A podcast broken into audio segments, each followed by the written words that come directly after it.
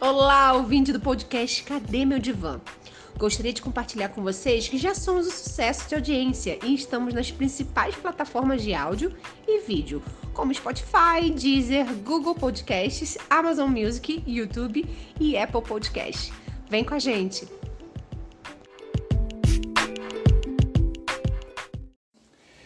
Bom dia, boa tarde, boa noite, caro ouvinte do podcast Academia Divã. Aqui é Moisés Santos, na companhia de Carlos César Lira. Estamos voltando com nossa terceira temporada, com algumas novidades. E a primeira novidade que eu digo é que a gente vai é, é falar um pouco né, de uma maneira mais ordenada, ou seja, esses episódios dependerão um do outro para existir. Né? Ou de fato, quero dizer que você, para chegar ao segundo episódio, terá de ouvir o primeiro e assim sucessivamente pelos sete episódios que a gente está fazendo para essa temporada. É, um segundo ponto é que dessa vez não vai ter vídeo. Ah, mas é isso, gente. Dessa vez não vai rolar vídeo. E nosso primeiro episódio é muito interessante, decisão de Carlos César, e ele que vai explicar o porquê disso, porque a gente entrou no consenso de falar a respeito dos três psi, né? Psiquiatria, a psicologia e a psicanálise. Então, vamos lá. Carlos César Lira, por quê? Bom dia, boa tarde, boa noite, caro ouvinte do nosso podcast Cadê o Meu Divã? Então, vamos direto ao ponto. Por quê? Em conversa com Moisés, né, e também com outros colegas de formação e atuantes na área, é muito nítido que no senso comum haja uma confusão muito grande entre o que cada um, né, cada uma dessas áreas psi fazem, né, qual a contribuição, qual o papel de cada um, cada uma dessas áreas dentro do processo, né, de interação com o ser humano, com a subjetividade. E daí nasce a ideia desse episódio. E para começar, né, vamos falar numa espécie de sequência cronológica isso seria o mesmo que dizer que estarão aqui sendo apresentadas de acordo com uh, o tempo em que cada um foi iniciado. Então a gente começa pela psiquiatria, que para começar por ela, né, é, eu acho importante dizer que quando surge a psiquiatria, ela, ela surge a partir de um pressuposto de que haja o normal. E pasmem vocês, não há.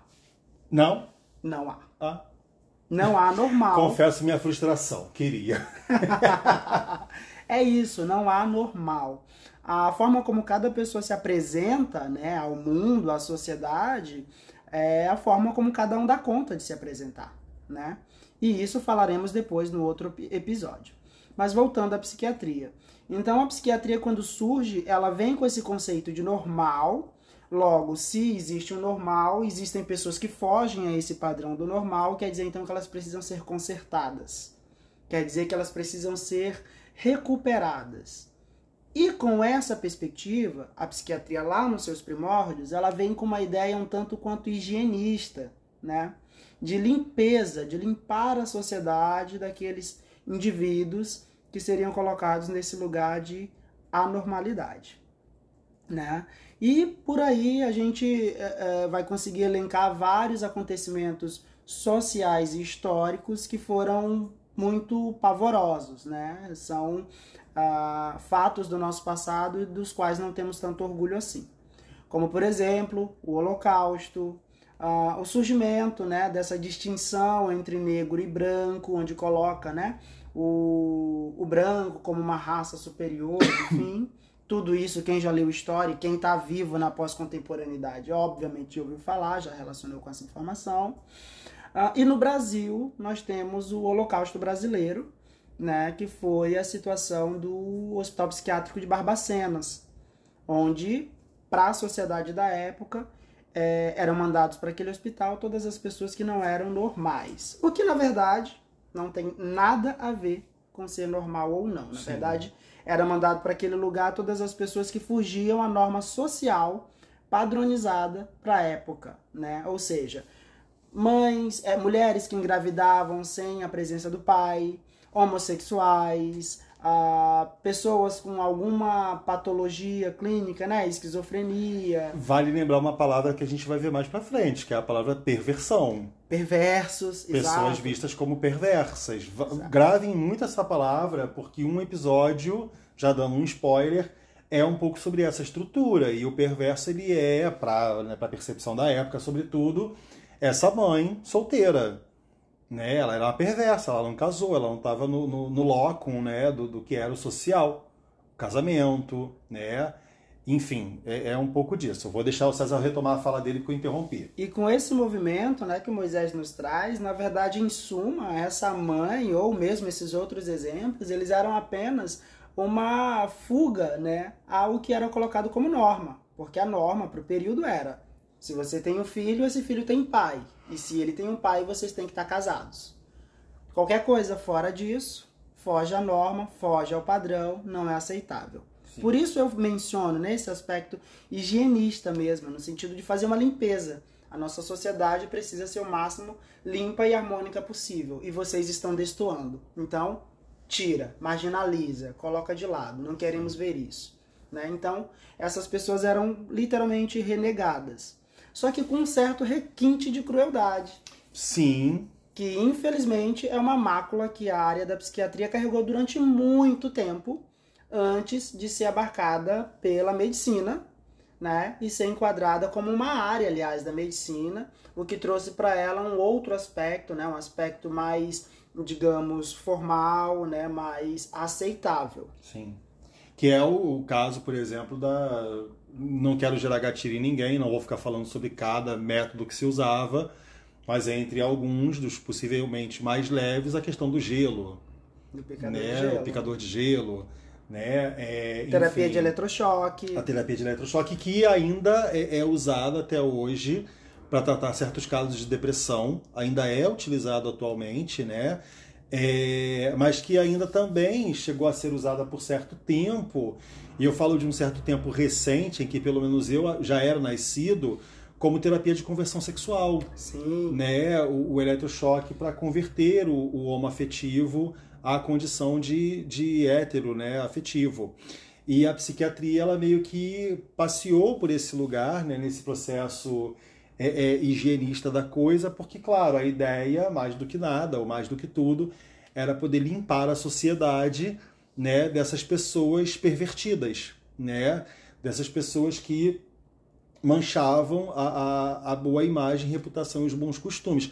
Não é novidade, já falei sobre isso em algum outro episódio, não me lembro qual, porque escutei também isso em um, um podcast, achei muito bacana e interessante, que é o fato de a gente tem aí hoje, né, em consenso, a ideia de que a Idade Média com a queimada das bruxas nada mais era do que um genocídio contra mulheres que se impunham socialmente.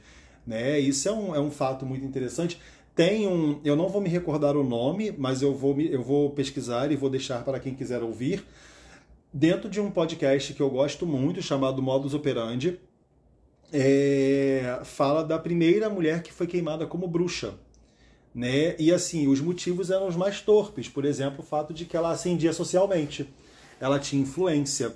Né? Ela chega a cometer crimes, mas nenhum deles ligado à bruxaria. E como a mulher, com o tempo, entende que para se proteger ela tem que vestir a roupa da bruxa. Ela vai morar mais distante na floresta e vai ter adornos pendurados em árvores perto da casa dela que indicam que aquela mulher é um perigo para que a deixem em paz. Né? E a gente está até hoje aí defendendo a ideia da bruxaria, né? de que aquela mulher de fato é uma bruxa. E isso é um conceito que vai se dar muito num mundo mais moderno, como o século XIX, né? moderno à sua época, claro, que é a gente não vai sair por aí exterminando mulheres como se fazia antigamente, mas a gente pode falar que essa mulher é uma louca desvairada e vai interná-la para tratar da loucura dela. Ela nunca mais vai ser vista, porque a família não quer essa pessoa louca, ela vai ser abandonada. E não, às vezes ela só engravidou de alguém. E a família não quer segurar né, a gracinha de ter o, o, um bebê que não é de uma filha que se casou. Né? Não quer sustentar a gracinha. né? Um termo aí recente que eu aprendi. É, é, e de fato só não quer ter que lidar com isso. Né? Então vai lá e interna aquela mulher como uma louca desvairada que não tem nenhum tipo de futuro ou perspectiva de vida. Exatamente. E por falar em sustentar gracinhas, né, é de tanto não sustentá-las que a nossa sociedade chega no momento atual. Né? Onde temos os conceitos de minorias, né? Ah, onde durante muito tempo as mulheres não têm poder, não têm direito a voto, enfim. Elas são uma espécie de propriedade do homem, né? Da nossa sociedade patriarcal, enfim, todo esse rolê, o qual não cabe entrar no mérito agora.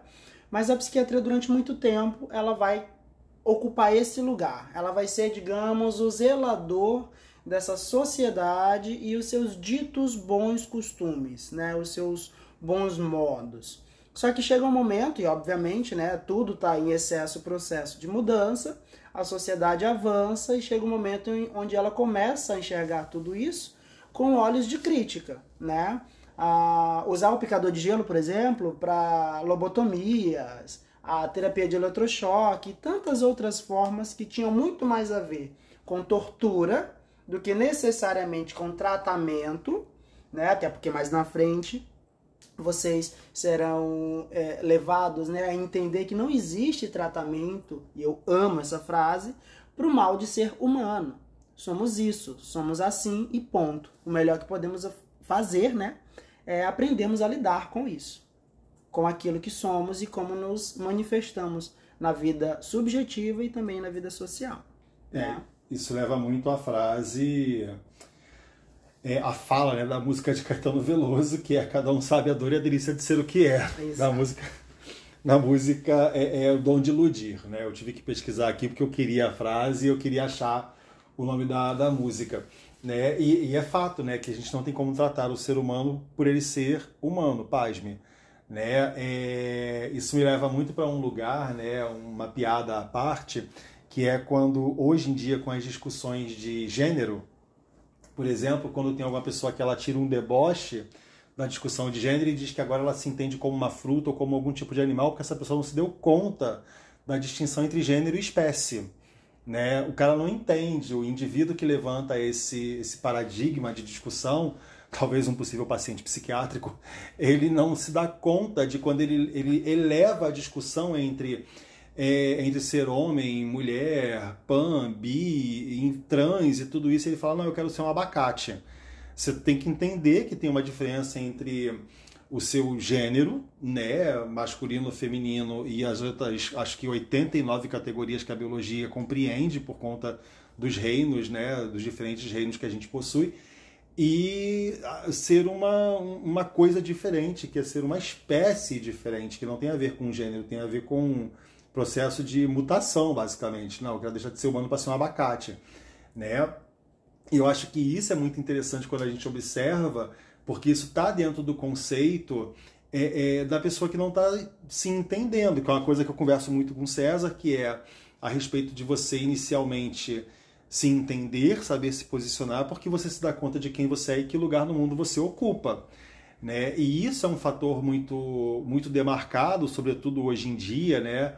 Sem prolongar muito sobre o hoje em dia, porque a gente tem coisa para falar mais para frente a respeito disso, mas esse é um lugar muito marcado quando a gente compreende que as pessoas parecem hoje não saber onde elas estão, né? E nem por isso, por não saber, eu estou sendo um paciente psiquiátrico, porque eu tenho o direito de não saber, porque ser humano é muito difícil.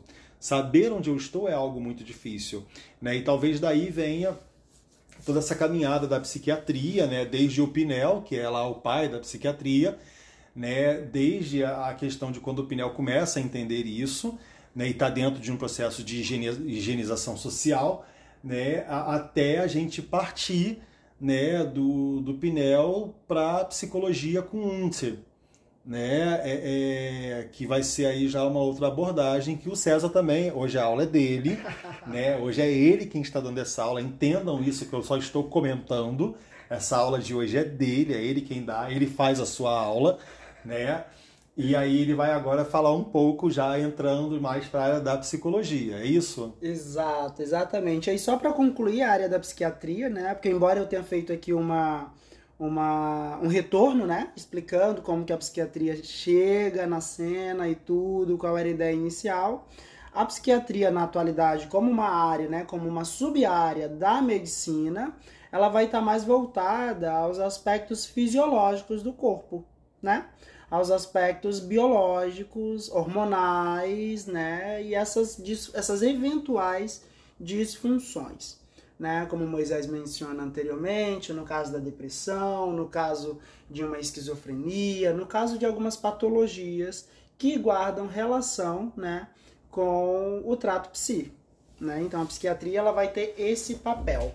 Como eu poderia dizer, a, a psiquiatria ela vai chegar e, e, através das intervenções medicamentosas, né, através ali de uma observação apurada inicialmente tudo, ela vai dizer, olha, você precisa disso aqui para que você consiga aquilo ali, né? Trocando em miúdos, é, e é muito preocupante essa troca em miúdas que eu faço agora, porque a gente está passando por um processo que é muito crítico, né? Que é a medicamentalização da vida. Você Sim. passa por uma dificuldade, você pensa, preciso de um medicamento para lidar com isso. Não, querido, você precisa de terapia. Você precisa de análise, porque isso é uma questão pontual. Sim. Dificuldades todos nós passamos e nem por isso viramos um paciente psiquiátrico. E isso é muito importante de demarcar e deixar muito claro, até porque a proposta desse episódio, desse, desse desse episódio, né? É justamente marcar a distinção entre as três áreas psi. Sim. É, e, e, essa parte que você fala da, da questão medicamentosa é muito interessante, porque falamos isso, acho que num episódio anterior, não me lembro se foi do, do legado da pandemia, que era sobre a questão dos alívios imediatos, né? Porque, claro que a gente olha a história da psiquiatria como um todo, que faz todo aí um processo até ela entender uma parte mais humanista, né, ou humanística, que ainda hoje é muito batida, muito questionada, mas imagino que os avanços estejam acontecendo de fato. É, porém, a gente não esconde o quanto a psiquiatria ainda é, de alguma forma, atacada enquanto ciência, né, visto que hoje ela está na esfera médica mais do que nunca. Né? Então, assim, quem é que vai te receitar alguma coisa se você tiver uma questão? O médico né? o médico psiquiatra, o psicólogo, o psicanalista hoje, né, né nesse momento pós-moderno em que vivemos, ele não tem esse direito. Acho que o psicólogo de longe ainda vai querer falar de algum tipo de floral para acalmar uma, uma demanda e tal, mas ainda assim não é muito o lugar dele, imagino eu, né? Porque ele não tem esse essa autonomia de receitar alguma coisa. Isso é papel, né, de fato, de um médico psiquiatra. É, e aí é onde a gente entende esse fechamento de processo do que é a psiquiatria. Né? E aí a gente tem o processo da psicologia, que ele vai trazer para a esfera da leitura comportamental. Né? Ele começa a fazer uma nova é, é, retomada, uma nova roupagem para a coisa. Claro que ainda dentro do processo psiquiátrico, porém buscando um meio de se separar daquilo ali. Né? Como eu falei, é, é, as três ciências, psi, elas basicamente surgem no mesmo século. Né? Todas estão no século XIX. Né? Então, elas vão passar por processos muito parecidos e muito próximos em momentos muito próximos. Né? E aí a gente tem, mais uma vez voltando ao professor Carlos César Lira, a psicologia. Né? Sim, né? Demande. Sim, exatamente, né? Ah, só para poder reforçar essa fala do Moisés, né? Esse estigma que a psiquiatria carrega durante bastante tempo, ele é tão marcante que hoje em dia falar em buscar uma ajuda psiquiátrica ainda é algo muito banalizado. É muito comum ouvirmos, não, mas eu não vou no psiquiatra porque eu não sou maluco. E não tem a ver com isso. Sim. Né? Mais à frente, né? De acordo com o desenvolvimento dessa temporada, você vai entendendo que não tem a ver com loucura. Né? Tem a ver com questões fisiológicas e biológicas e funcionais, né? Dessa distribuição. E aí é que entra a psiquiatria, não tem a ver com loucura. Esse foi, foi esse. Isso, né? Foi um estigma que a psiquiatria carregou durante muito tempo.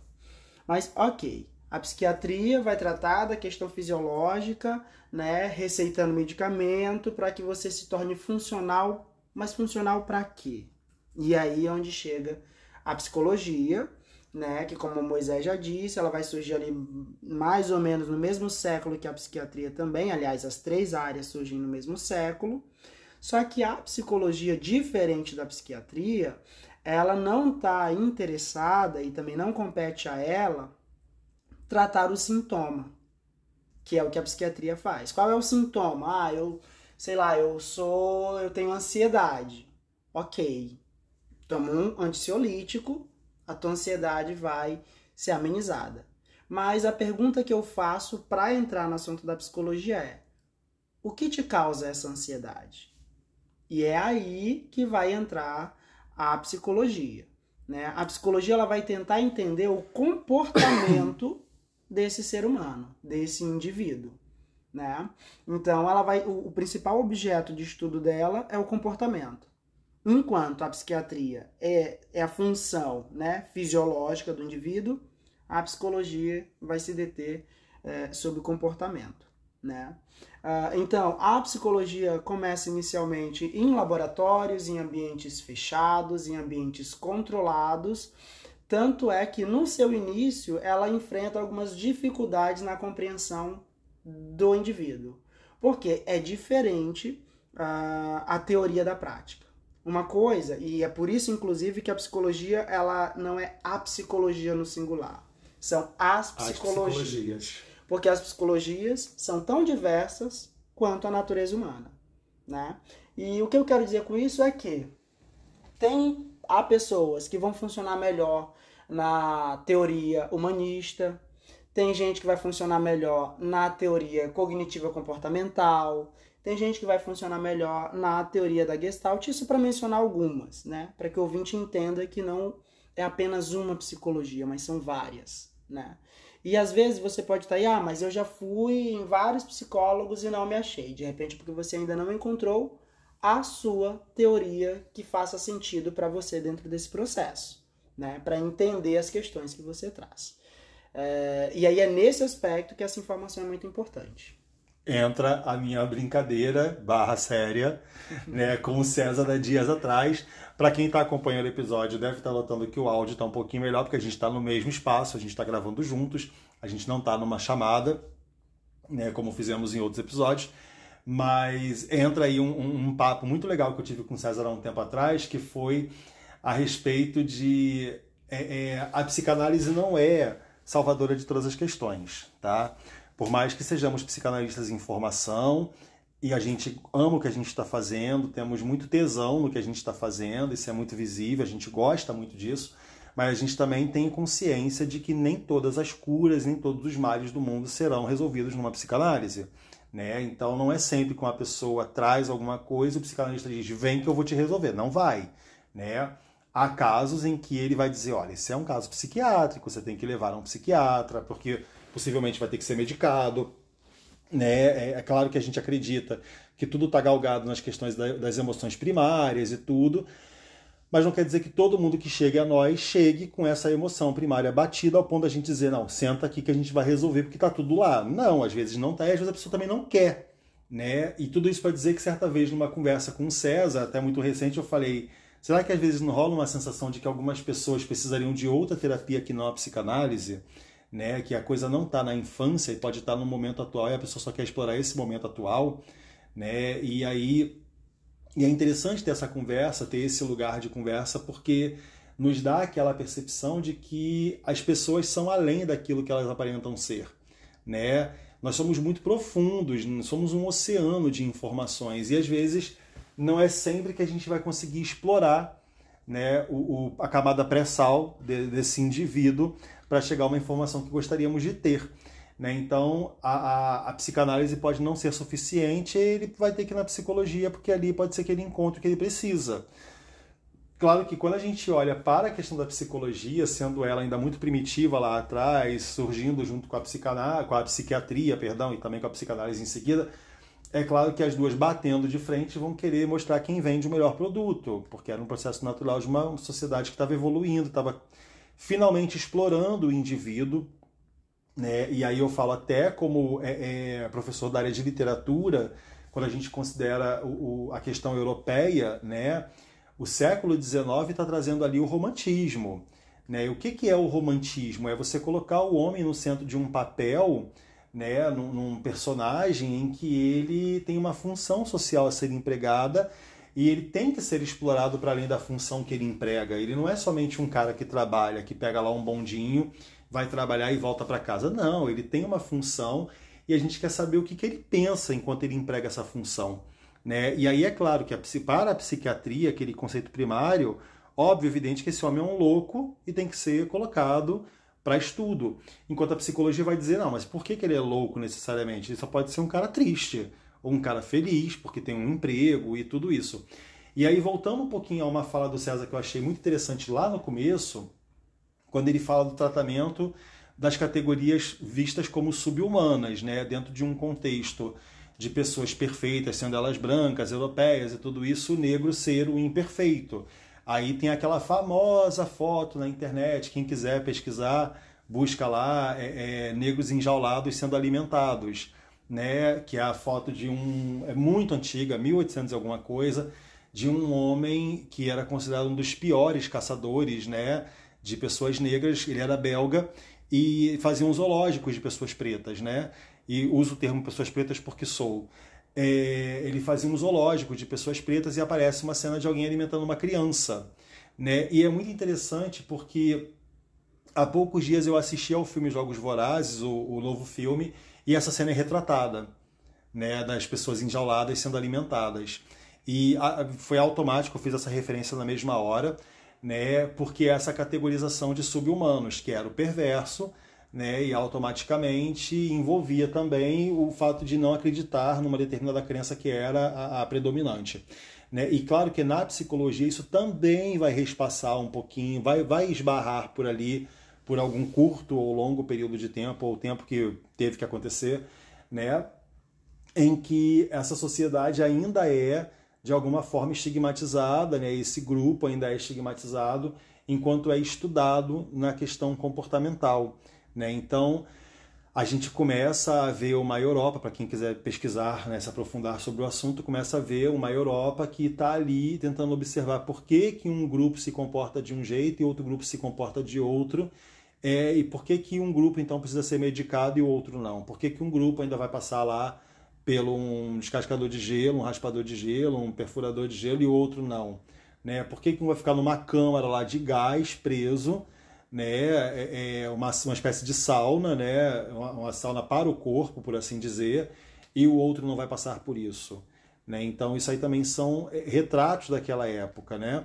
E, claro, tudo isso para dizer que hoje, quando a gente lida com um indivíduo tal qual ele é no seu status quo, ele não necessariamente vai ser o cara que, durante uma neurose, durante as suas questões pessoais, ele vai ter que passar por um psicanalista. Ele pode passar muito bem, claramente, por um outro tipo de terapeuta, né? E tá tudo bem, ele vai se encontrar, que aí é a fala do César sobre talvez você só não tenha encontrado aquilo que de fato lhe apraz, né? E é isso. Exato, exatamente. Essa fala toda do Moisés me traz à tona o seguinte, né? Como você percebe, ah, essas três áreas psis começam pela psiquiatria, nessa ideia higienista de que é um padrão de normal. Passa-se o tempo, surge a psicologia, ela entende que normal não é exatamente o que existe. Então ela decide se, de, eh, se debruçar sobre o comportamento humano. Né? Já dissemos isso né, na temporada anterior, quando a gente fala sobre mal-estar na civilização, né, o mal-estar na civilização, depois a psicologia das massas, a sociedade ela nos impõe muitas angústias. E cada um de nós vai responder essas angústias de uma maneira muito peculiar, muito subjetiva. E é sobre essas angústias, e aí eu estou usando um termo que é da psicanálise para poder fazer referência ao objeto de estudo da psicologia, que é o comportamento. Vamos lá, acompanhe o raciocínio. A sociedade produz angústia. O ser humano reage a essa angústia. A psicologia quer entender o comportamento, a reação de cada sujeito a essa angústia, a essa angústia. imposta pela vida em sociedade. Por isso, as psicologias, porque cada um vai reagir de uma maneira diferente. Sim. Né? Já mencionamos aqui, eu adoro esse termo que nós trouxemos, acho que na primeira temporada, né? Do homem planilhado, da pessoa que tem uma sensação de controle sobre tudo. Ele controla a agenda dele, ele controla tudo no entorno dele. Ele controla o script também. Ele controla não é o César, tá, gente? Para quem está acompanhando de... desde a primeira temporada, não estamos falando do César. Gente, desculpa, que Moisés é o tipo de pessoa que perde o amigo, mas não perde a piada, tá? mas tá tudo bem, tá tudo bem. Ele vai é... superar isso nas psicologias dele. Na psicanálise. a gente chega lá. É, então a psicologia vai começar a se deter sobre esse comportamento, sobre como esse indivíduo reage a essas pressões, né? A essas imposições. Não à toa, a psicologia vai surgir muito próximo ali do período da Revolução Industrial. Né? Então não é só uma questão de entender o comportamento humano, mas é mais até do que isso. Quando Moisés fala a respeito das funções sociais, a gente não pode esquecer que cada um de nós, mesmo hoje, nessa pós-modernidade que vivemos, temos uma função social. Né? Então a psicologia vai tentar entender isso, como é que cada um está desenvolvendo a sua função, como é que cada um está reagindo a essa demanda que a sociedade vai trazer para ele. Algumas pessoas, exatamente como Moisés nos traz, vão reagir de uma maneira mais facilitada, né? Vão se adequar mais facilmente. E essas a gente vai, bom, a sociedade vai chamar de normal. Sim. Porque eu coloco ela dentro de uma, um chão de fábrica, botando ela para ficar apertando o parafuso, e aí eu posso até mencionar né, o filme Tempos Modernos. Tempos Modernos, Charles né? Chaplin. Eu vou colocar ele apertando parafusos ali, ele vai fazer isso sem nenhum tipo de angústia, sem nenhuma dificuldade, ele se adaptou facilmente. Por outro lado, vai ter o coleguinha que não vai conseguir fazer isso, que Sim. não vai querer fazer isso. E aí a psicologia olha para isso e diz: bom, mas essa técnica aqui que a gente aplicou funcionou com aquele, por que não funciona com esse? E aí olha lá, surgindo uma outra teoria psicológica para entender essa outra variante do comportamento humano. E aí eu quero fechar, né, para mencionar um termo da psicologia, fechar essa gestalt. Por isso temos essas várias psicologias. Como eu disse anteriormente, as psicologias são tão diversas quanto as formas como a gente se manifesta é, na sociedade. Recapitulando, né? Então, a psiquiatria, fisiologia funcional, a psicologia, comportamento, né? Então, ela vai se debruçar sobre isso. Se pudermos colocar isso numa escala, a psicologia ela estaria trabalhando, né, digamos, numa espécie de superfície, Sim. né? Até para pegar essa fala do Moisés e também para pegar uma fala que foi do Freud lá no início da psicanálise, que ele vai chamar a psicanálise em certo momento de uma psicologia profunda. Sim. E chegaremos lá daqui a pouquinho. Por que daqui a pouquinho? Eu pensei que ia chegar agora. Porque eu sabia que você ia fazer uma gracinha, tinha que dar a tua Não, eu oportunidade. não ia fazer. Nossa, que imagem que fazem de mim. Nem estão vendo a gente dessa vez. Mas, então, na verdade, é, antes do, do César entrar na psicanálise, como eu falei, a aula é dele. Olha que incrível. Olha como é que eu me contive. Hoje tô, quase não tô falando, tô comentando. Olha que. É César quem tá falando. Mas, assim, é, eu vou entrar num- numa uma fala muito bacana antes de passar para César falar da psicanálise como um todo, né, que é o seguinte. A psicanálise ela é basicamente tratada como a única terapia que se aprofunda no inconsciente, nenhuma outra vai fazê-lo, né? A, a- como César disse, né, se a gente considera que essas três estruturas fossem uma casa, né, a psiquiatria seria a estrutura da casa como um todo, a construção dela. Então, se quebra uma parede, reboco, cimento, é a medicação, o medicamento que eu preciso colocar para aquilo ali se, se manter forte. Né? A psicologia vai ser a aparência dessa casa, né? como é que eu a quero, eu a quero, sei lá, hoje o César me perguntou o que era a junção de azul com amarelo e eu falei que dava verde, então vai que ele é um desejo contido nele, ele quer uma casa verde. Né? Do nada ele me pergunta isso hoje, e eu até agora não superei essa pergunta aleatória que ele me fez hoje. E aí, vamos dizer que a psicologia seria essa superfície, né? Como é que essa casa vai ser pintada, qual é a aparência que ela vai ter, porque ela vai dizer também sobre as pessoas que moram, se pintou a casa de verde, podem ser esperançosas, se pintou de azul, podem ser serenas, amarelo porque buscam riquezas, eu estou aqui pegando a questão simbólica da coisa, e é isso. Acho que o César estava nessa busca entre serenidade e riqueza para chegar à esperança. Enfim, analisemos. Ouvinte que quiser comentar, por favor, traz isso pra gente. É, é... e finalmente, Como ele está abstrato hoje. tá eu não. Tudo. Quem fez a pergunta? E finalmente, o fator da psicanálise, porque este traz a fundação dessa casa. Como que essa casa foi fundada? Para quem entende de obra, como é que foi a sapata dessa casa para garantir a estrutura? Se dá para manter mais de um andar, se só pode ter um andar Em que solo? em que solo essa casa foi feita, né? Ou seja, a psicanálise ela vai para dentro dessa casa, mas não é para dentro onde estão os móveis, e sim para onde essa casa foi estruturada. E eu estou muito orgulhoso de mim por ter feito essa analogia, porque eu pensei em toda ela agora. Palmas para mim. Me senti uma pessoa incrível. Freud agora está me aplaudindo. De nada, Freud, querido. E aí é basicamente isso. Mas vamos lá. César, psicanálise, vai. Então, antes de irmos para a psicanálise, voltemos aqui na Ele psicologia. está num né? período de voltas hoje. É ele tá isso, gente. É importante, é, é importante revisitar. Ah, É muito importante, eu não poderia perder esse gancho.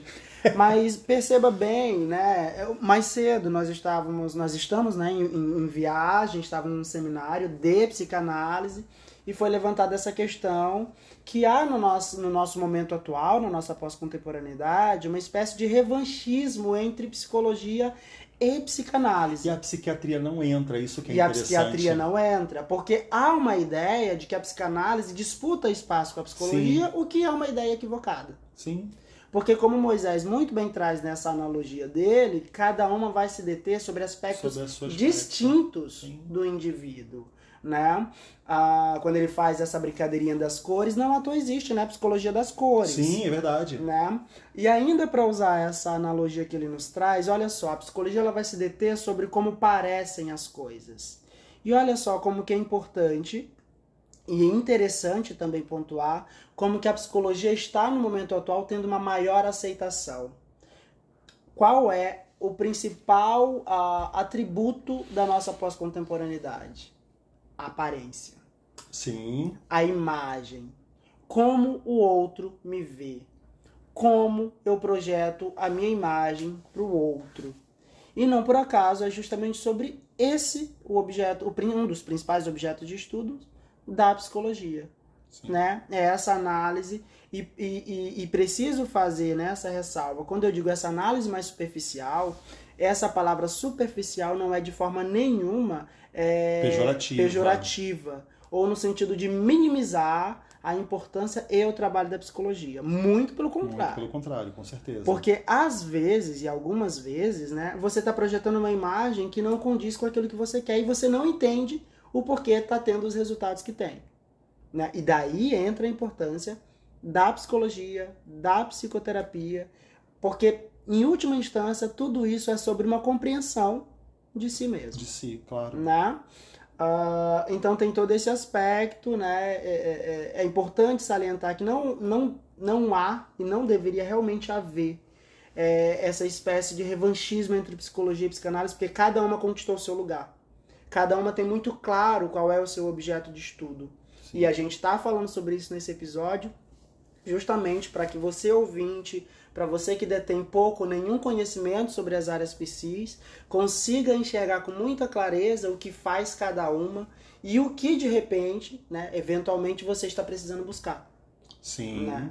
É uma espécie de orientação, digamos assim. Tentativa de quebra dos preconceitos, porque Exatamente. também tem uma relação, claro que com todas as brincadeiras que a gente faz ao longo de cada episódio nosso, a gente tem a seriedade de levar assuntos que sejam relevantes a quem, quem nos ouve. E mais do que tudo é a quebra, né? é o rompimento dos preconceitos. Se quem é o melhor? Ninguém, e todo mundo ao mesmo tempo. Cada um está desempenhando o seu papel, enquanto é, é, Função. é a função. Enquanto um tem uma possível depressão, tem alguma coisa e precisa investigar aquilo ali, ele não vai investigar a depressão dele com um psicanalista. Psicanalista não vai diagnosticá-lo e dizer, olha, pronto, você tem depressão. Ele não não é o papel dele, ele nem vai entrar nesse lugar, né? E o psicólogo tampouco, ele não vai chegar e falar, você tem uma depressão, toma aqui, né? Agora que eu disse que você tem depressão, procure né, um psiquiatra para ser medicado. Não, você vai ao psiquiatra para saber se você tem uma depressão, se o que está te acontecendo é de fato uma depressão ou é uma, alguma outra angústia. E é interessante né, eu poder entrar nesse lugar porque dentro desses preconceitos que ainda pairam sobre a sociedade, uma analisando minha, uma cliente minha, ela passou por um processo em que, após alguns meses em, em, em análise, ela volta ao seu psiquiatra e ele diz assim: Olha, eu vou fazer um desmame seu com uma das suas medicações. Né? Ah, e ele pergunta para ela o que, que ela está fazendo, ela fala que está fazendo análise, ele diz: Olha, que bacana, sua análise está te fazendo muito bem. Então vamos começar a fazer um. Ele não vai retirar de cara, mas ele começa com: vamos fazer um processo de desmame para você tirar essa medicação aqui, porque pelo visto você já não vai precisar dela daqui a algum tempo. Né? E claro que para aquela pessoa ela entendeu, caramba, o trabalho que o psicanalista fez comigo levou meu psiquiatra a observar que essa medicação já não serve mais, ela não me atende, eu estou bem a ponto de não precisar disso. Pode ter algum efeito rebote, pode ter alguma coisa acontecendo no caminho, mas dificilmente essa pessoa precisará dessa medicação novamente, né, de acordo com a percepção daquele, daquele psiquiatra que diz para ela continue com o seu psicanalista, não pare está fazendo um bom trabalho com você, está te colocando numa situação saudável. Né? E não sou eu quem a está colocando, é ela quem está se colocando nas situações saudáveis. Ela está trabalhando as dores dela. Né? E talvez seja esse o ponto que a gente tem que entender da quebra é, é, de, de um paradigma preconceituoso entre as três ciências, que são as duas, que são psicologia e psicanálise, que são essas que se chocam mais, né? Sim. Mas é isso. Exatamente, até pela proximidade, né? Da, ou melhor, pela proximidade não, pela confusão que se estabelece entre os objetos de estudo de uma e de outra, né? Nesse exemplo do Moisés, o que me parece muito é que esse psiquiatra, né, que vai medicar o sintoma, tá dizendo para ela, olha só, a causa, né, o motivo desse sintoma, é, por intermédio da análise, deixou de existir. Deixou de existir. Então não há mais necessidade do medicamento. Sim. E eu quero frisar muito essa parte, né? E eu, isso para mim é algo muito sério, que é esse excesso de medicamentalização das coisas, né? É muito comum ouvir pessoas que não têm qualquer formação na área da saúde dizer: "Ah, você está sentindo isso? Toma aquilo". Sim. Gente, medicamento mexe diretamente na tua fisiologia. É, o Dorflex. Para quem tiver alguma questão, gente, não lê a bula do Dorflex, você descobre que ele causa esquizofrenia. Ou seja, olha que coisa interessante, você vai do estado do neurótico típico que somos para o psicótico. Pois mas é. a sua estrutura é neurótica. Pois é. Você foi, você se levou ao estado psicótico, foi para a esquizofrenia. Isso através de uma interferência de uma fisiológica, interferência fisiológica por intermédio do medicamento.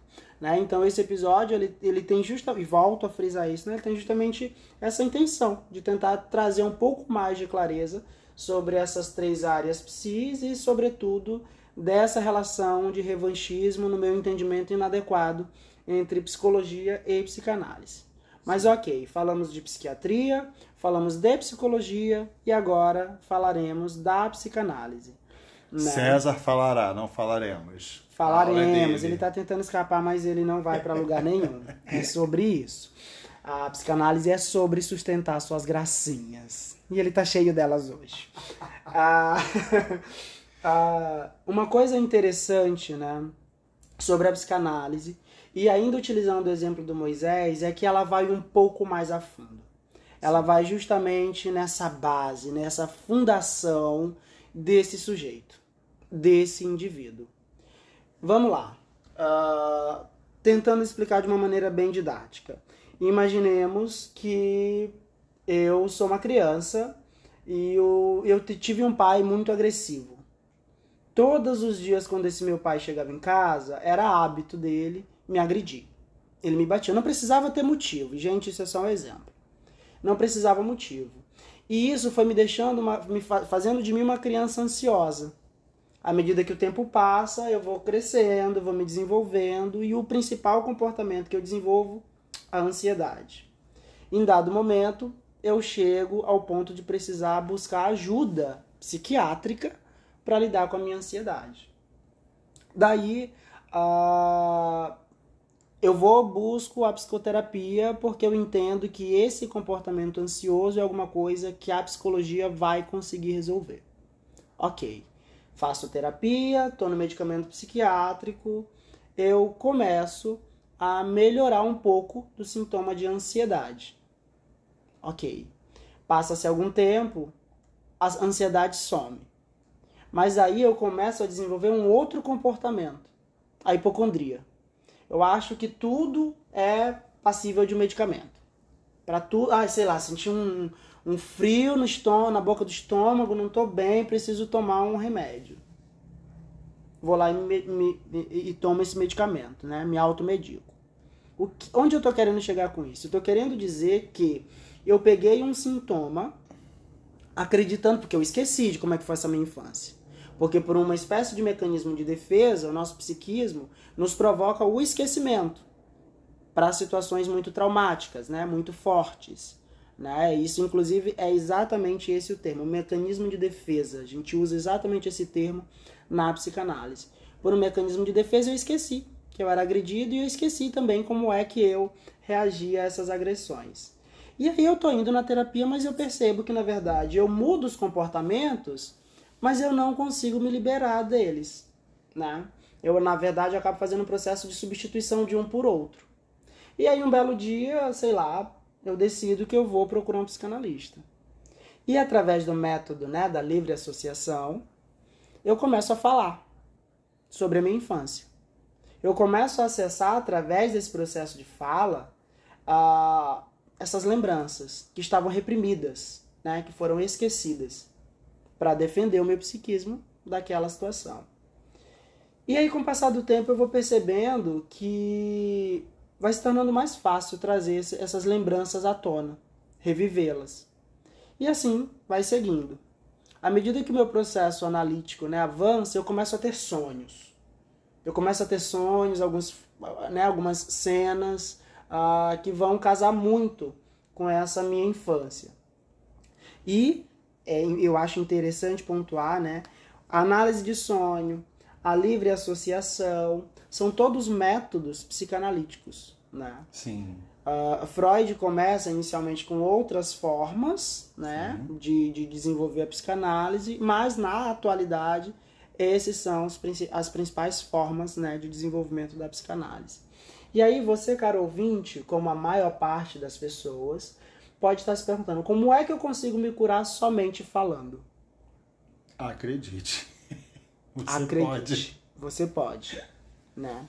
Lembra que a gente está mencionando aqui a psicanálise, ela vai um pouco mais profundo. Lembra que a psicanálise ela vai justamente na fundação dessa casa? Então pare e pensa. Apesar de ser um homem de 32 anos, a minha fundação é a minha infância. Então, tudo aquilo que eu vivenciei na minha infância faz parte dessa base, né? metaforicamente, do edifício que é o César, que é a minha subjetividade. Através da psicologia, eu fui fazer um estudo sobre o que parecia, sobre o comportamento. Né? Através da psiquiatria, eu faço intervenções fisiológicas para manter a estrutura do corpo em pé. Porque a ansiedade me deixava disfuncional. Ela me impedia de trabalhar, enfim. Né? Mas a psicanálise vai lá no fundo. E uma coisa que é interessante do processo de livre associação é que enquanto você fala, e você, caro ouvinte, pode fazer essa observação daqui por diante, quando, por exemplo, você está contando um relato para um amigo teu. É muito comum que você experimente exatamente as mesmas, as mesmas sensações, sensações e afetos da situação relatada.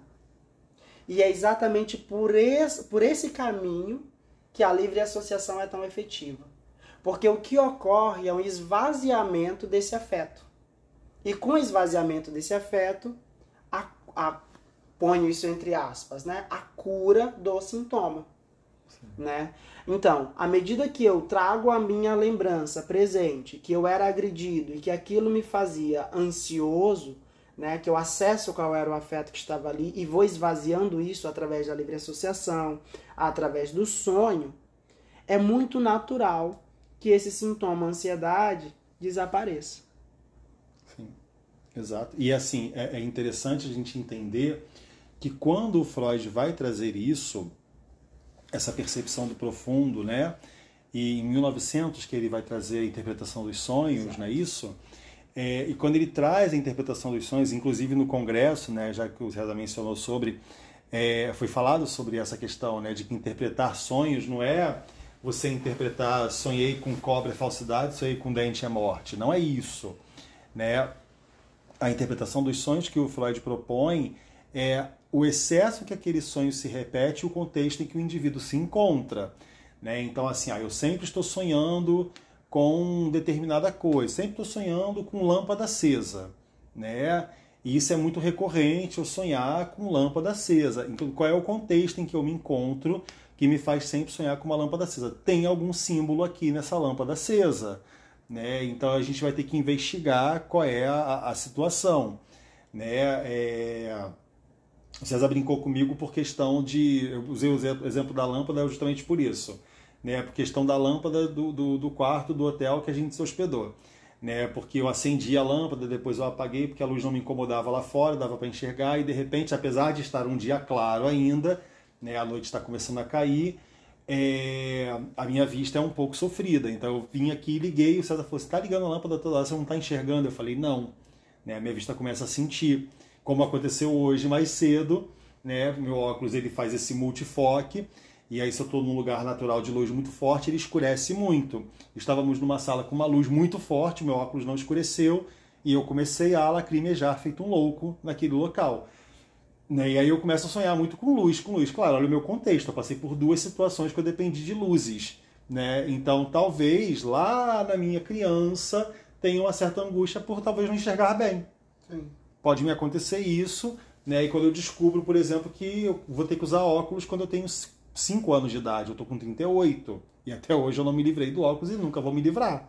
Né? Faz parte de mim, o óculos é a minha vista. E é justamente sobre isso. Então, a, a interpretação dos sonhos do Freud é sobre essa recorrência e o contexto né, que o cliente se encontra.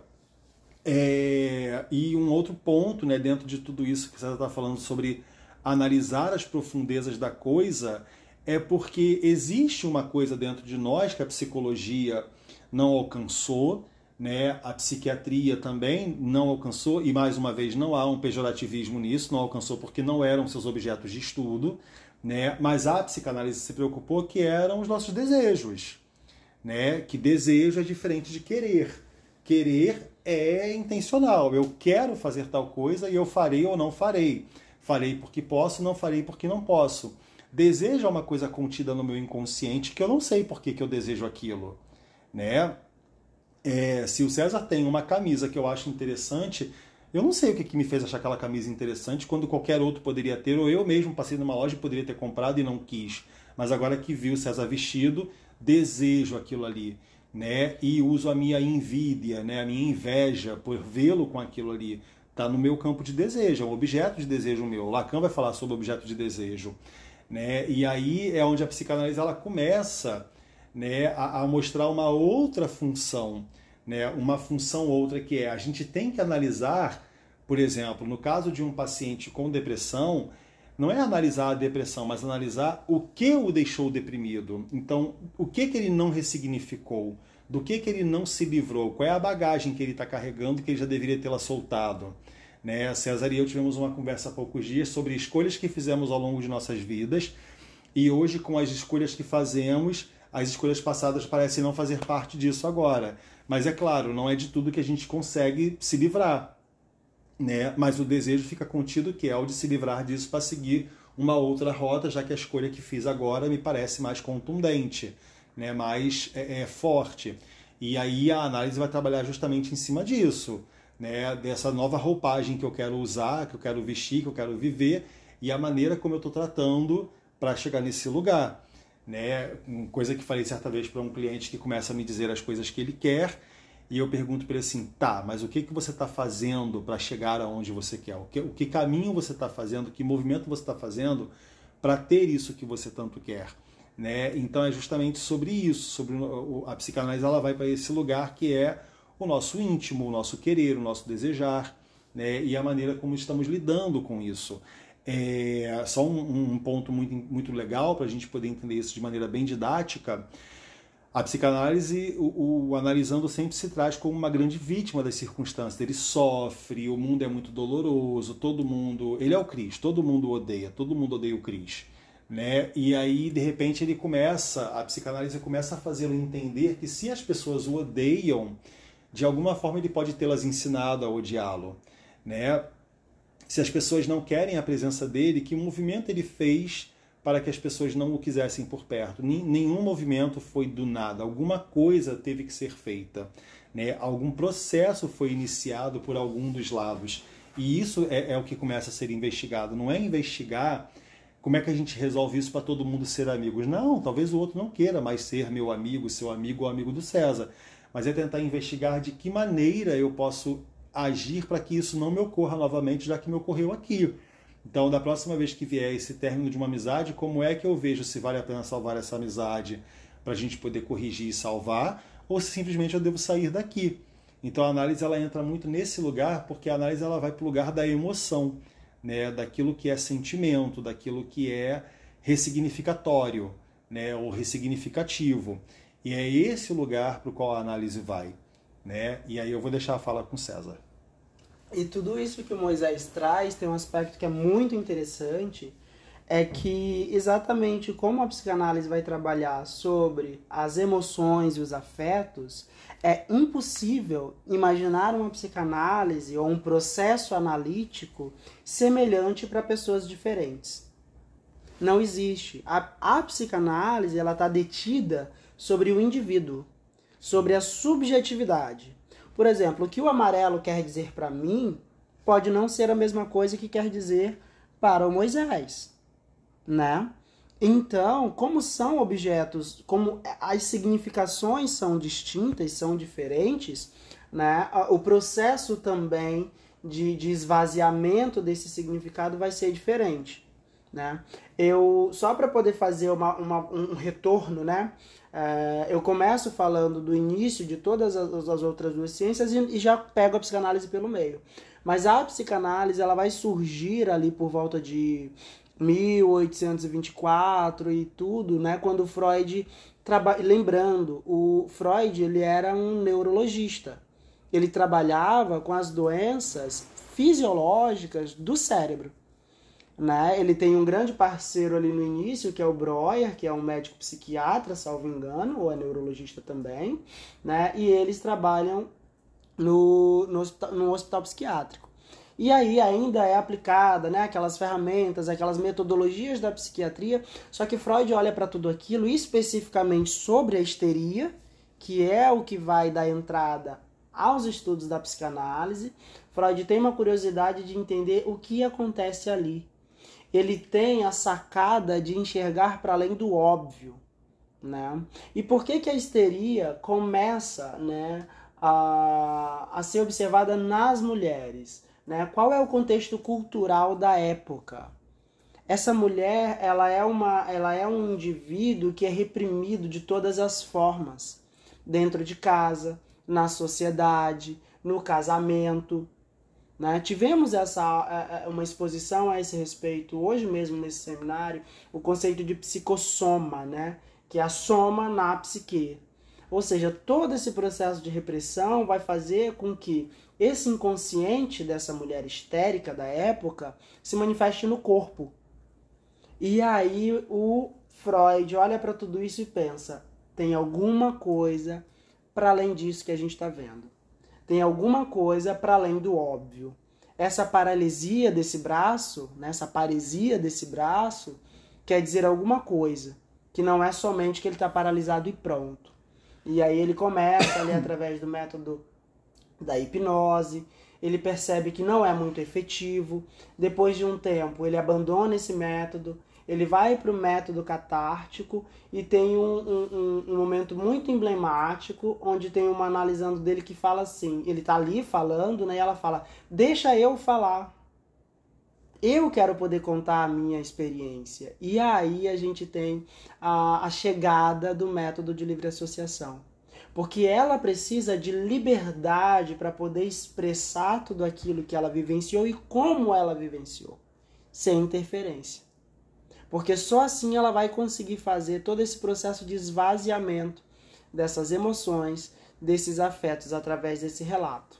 E aí, né, esse ponto onde eu chego, ele linka, né? Eu meio que peguei final e agora estou uhum. trazendo o início, então amarra aqui esse processo. Né? Então a psicanálise ela começa nesse lugar e tendo como objeto de estudo esse indivíduo. E aí eu me questiono, né? ou melhor, eu questiono a você, caro ouvinte, se ficou claro a distinção entre a psicanálise, a psicologia e a psiquiatria. Se ficou é, claro o suficiente qual é o objeto de estudo, qual a metodologia aplicada e qual a finalidade de cada um. De verdade, se isso tiver ficado claro, esse episódio já valeu mais do que muito a pena. Muita, com né? certeza. É, vou fazer só uma pequena correção sobre o ano de surgimento da psicanálise, 1890. 1890, não é Isso, 1900. não, 1820, não é 1926. Ah, sim. 1926 já estão os livros de Freud sendo Exato. lançados. Foi daí minha referência. Isso. É, é o ato falho dele, é temporal. É. É, o Freud vai nascer em 1856, traz o surgimento da psicanálise com Breuer em 1890 e finalmente as suas publicações acontecem ali já por volta de 1905, 4 e 1926 é com certeza o, ano de algum dos livros que milhares que a gente lê dele, né? E é basicamente isso. Bom, a gente se despede de vocês por aqui. Muito obrigado por nos ouvir. Bom, a gente está muito feliz, né, com tudo que a gente tem trazido até aqui para vocês. E é isso, a gente só tem mesmo a agradecer, sempre pedir que vocês comentem, recomendem, participem das nossas enquetes e sigam aí nos compartilhando, né? E claro, não poderiam faltar as nossas indicações. É, eu de cara indico o documentário Hospital Colônia de Barbacena. Seja o documentário ou seja o podcast que é passado no Modus Operandi, que eu acho tão rico quanto o documentário lá do Globoplay, né, que não estão nos pagando para fazer esse merchan. Né? E o César também tem uma indicação, que eu quero ver se ele lembra o que, que ele indicou. Eu indico o filme Freud, Além da Alma. Toma, Moisés, eu lembrei. Ele finalmente lembrou de alguma indicação da vida dele. É isso, gente. Um beijo para vocês. Obrigado por nos ouvir até aqui e a gente se vê.